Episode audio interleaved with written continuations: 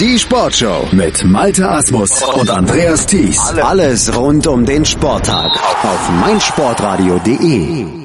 Am Wochenende ging sie zu Ende die reguläre Spielzeit der blinden Fußball-Bundesliga. Die sechs Spiele, die jetzt alle Teams auf ihrem Konto haben nach diesen Spieltagen, die haben das Tabellenbild geprägt, das dann nochmal entscheidend wird, nämlich für das, was am 25. August auf dem Burgplatz in Düsseldorf stattfinden wird. Dort finden nämlich das Finale um die deutsche Meisterschaft und die Platzierungsspiele statt und die endgültigen Platzierungen dafür, die wurden am Wochenende in Dortmund verteilt und mit dabei war natürlich der Spielbeschreiber Gastgeber Jonas Barkmann und der ist jetzt auch bei uns und berichtet vom Wochenende in Dortmund. Hallo Jonas.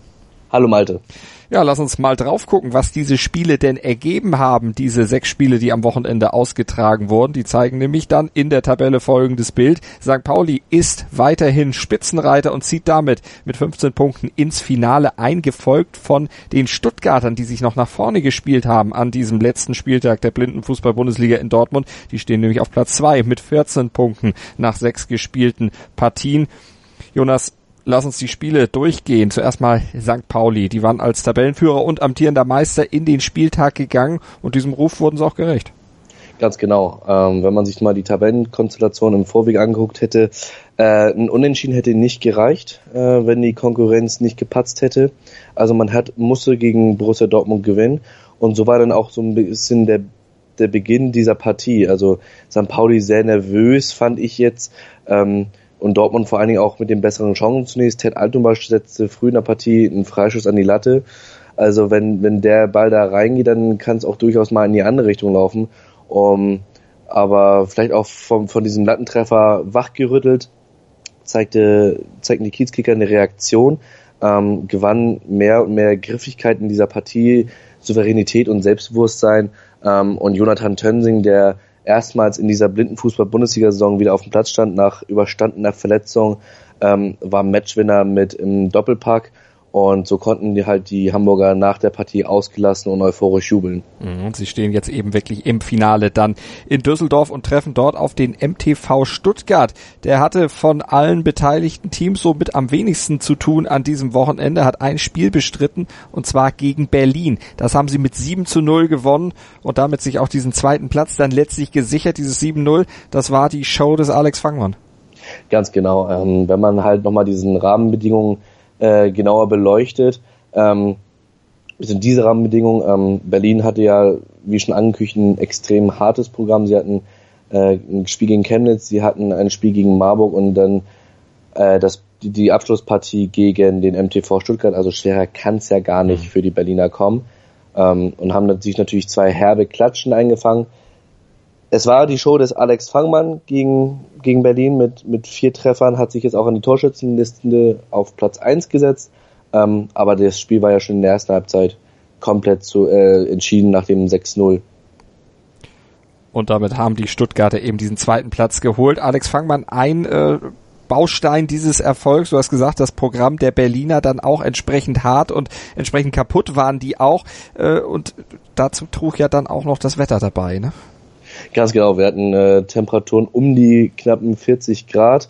Ähm, insbesondere beim Ruhrport Derby Dortmund gegen Schalke war das äh, an, an, der, an der Grenze des äh, Angenehmen, sage ich mhm. mal so. Also es war schon wirklich brütend heiß, ähm, was ich gut fand. Und da geht es in, in Lob an die Schiedsrichter, dass außerhalb dieses Timeouts auch gesagt wurde, dass man Trinkpausen macht, einfach weil man weiß, äh, das ist ein anstrengender Sport, 40 äh, effektive Spielminuten Fußball bzw. Blindenfußball bei diesen Temperaturen, dass man halt auch immer wieder den, den Sportlern die Möglichkeit gibt, Flüssigkeitsaufnahme zu sich zu führen. Mhm. Und dieses Derby, das du angesprochen hast, war mit Spannung erwartet worden. Am Ende ging es 0 zu 0 aus, sicherlich zum Teil auch der Hitze geschuldet, aber es war auch ein hitziges Spiel. Tatsächlich, äh, viele rassige Zweikämpfe, viele kleine Nicklichkeiten ähm, unter den Augen von BVB-Präsident Reinhard Rauber, der da in Dortmund Kirchderne zu Gast war. Ähm, letzten Endes ist es ein Unentschieden, was in meinen Augen okay ist. Es geht, es geht in Ordnung. Dortmund in der ersten Halbzeit mit einer Riesenchance von Jonas Fuhrmann, der aus sieben Metern den Innenpfosten trifft. In der zweiten Halbzeit ähm, war Ali Schafter ebenfalls mit einem Pfostenschuss für die Schalker auf dem Platz. Ähm, obwohl die Schalker in der ersten Halbzeit überlegen waren, haben, hat Dortmund das in der zweiten Halbzeit einfach cleverer gemacht und sich somit auch den Punkt verdient. Aber für die Dortmunder reichte es nicht, um da oben dann eben noch mitmischen zu können, weil sie gegen Dor äh, Schalke 0 zu 0 gespielt hatten und gegen St. Pauli eben mit 0 zu 2 verloren hatten. Für die Schalker gab es dann am Sonntag gegen Marburg nochmal ein Erfolgserlebnis, einen 1 zu 0 Sieg. Bei den Marburgern, da muss gesagt werden, sie verloren gegen Schalke, gewannen aber am Vortag 9 zu 0 gegen die Berliner. Aber mit 10 Punkten stehen sie am Ende auf Platz 3 in der Tabelle. Gut, selbst ein Sieg gegen Schalke hätte nicht mehr gereicht, um Stuttgart noch abzufangen. Wie haben die Marburger insgesamt diesen dritten Platz in der Tabelle letztlich aufgenommen?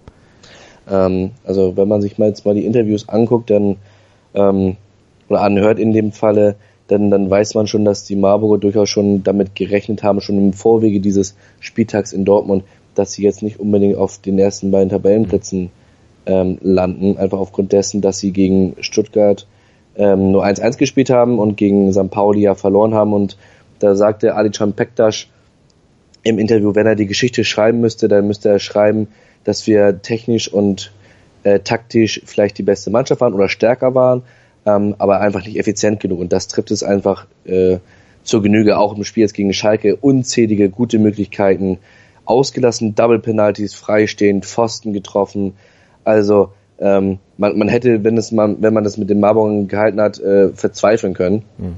Und so hat man äh, oder haben die Konkurrenten ähm, vom FC St. Pauli und äh, Stuttgart natürlich diese diese Nachlässigkeiten eiskalt ausgenutzt. Und so treten die Paulianer und Stuttgarter dann in Düsseldorf am 25. August auf dem Burgplatz zum Finale an, ermitteln den deutschen Meister. Blau-Gelb Marburg und Schalke spielen um Platz 3 und Dortmund und Chemnitz um Platz 5. Die Chemnitzer haben dann am Ende eben noch den FC Victoria 1889 Berlin auf den letzten Platz verweisen können. Für die Berliner, wie fällt das Saisonfazit da aus? Ähm, ja, Oliver Heise, aber auch Lars Stetten haben ja immer wieder gesagt, die sind jetzt gerade im Aufbau, ähm, wollen jetzt was, was Nettes aufbauen da in Berlin. Und äh, natürlich muss man dann auch mal in, in Sachen Ergebnisse etwas zurückstecken und äh, auch mal erkennen, dass das Marburg einfach nochmal eine andere Nummer ist, mhm. dementsprechend auch das 9-0. Aber ähm, was, was Olli Heise zum Beispiel nach dem Spiel sagte gegen Stuttgart, dass er stolz auf seine Mannschaft ist, weil die in den zweiten 20 Minuten nur ein Gegentor kassiert hat und eine starke Leistung in der, im zweiten Durchgang geboten hat und sich einfach noch nicht belohnt hat ähm, für, für ihren Aufwand, für ihren Kampfgeist und für ihren Einsatzwillen. Und sie haben aber auch das Potenzial. Sie haben mit Nico Rota einen jungen, talentierten Stürmer. Jetzt muss halt noch der Rest so langsam an den Blindenfußball rangeführt werden, beziehungsweise stetig weiterentwickelt werden und dann ähm, kann es auch wieder bergauf gehen, was ist bergauf gehen, aber dann kann es auch wieder Richtung Spielplatz 5 gehen für die Berliner. Und da kann ja bis zur neuen Saison dann dran gearbeitet werden. Die reguläre Saison 2018 ist auf jeden Fall vorbei. Am 25. August dann das große Finale. Jonas, jetzt schon mal ein Tipp nach deinen Eindrücken vom Wochenende. Wer glaubst du denn wird auf dieser Basis dann am Ende auch der deutsche Meister werden? Puh, ich glaube, das ist ganz, ganz schwierig im Vorwege zu sagen. Ähm, ich denke, dass Kleinigkeiten diese Partie entscheiden werden. Ähm, vor wenigen Wochen hatten wir schon diese Auflage Stuttgart gegen St. Pauli in Gelsenkirchen. Mhm. Da haben sich die Stuttgarter knapp mit 1-0 durchgesetzt. Ähm, ich glaube, das ist eine Partie, die in beide Richtungen kippen kann. Und äh, ich freue mich einfach auf tolle 40 Minuten, auch bei den anderen Partien um Spielplatz 3, um Spiel um Platz 5. Ähm, aber das Finale ist noch mal ein Stück was anderes, weil es einfach um diese deutsche Meisterschaft geht. Aber ich glaube, wir können uns über tollen Blindenfußball da in Düsseldorf auf dem Burgplatz freuen.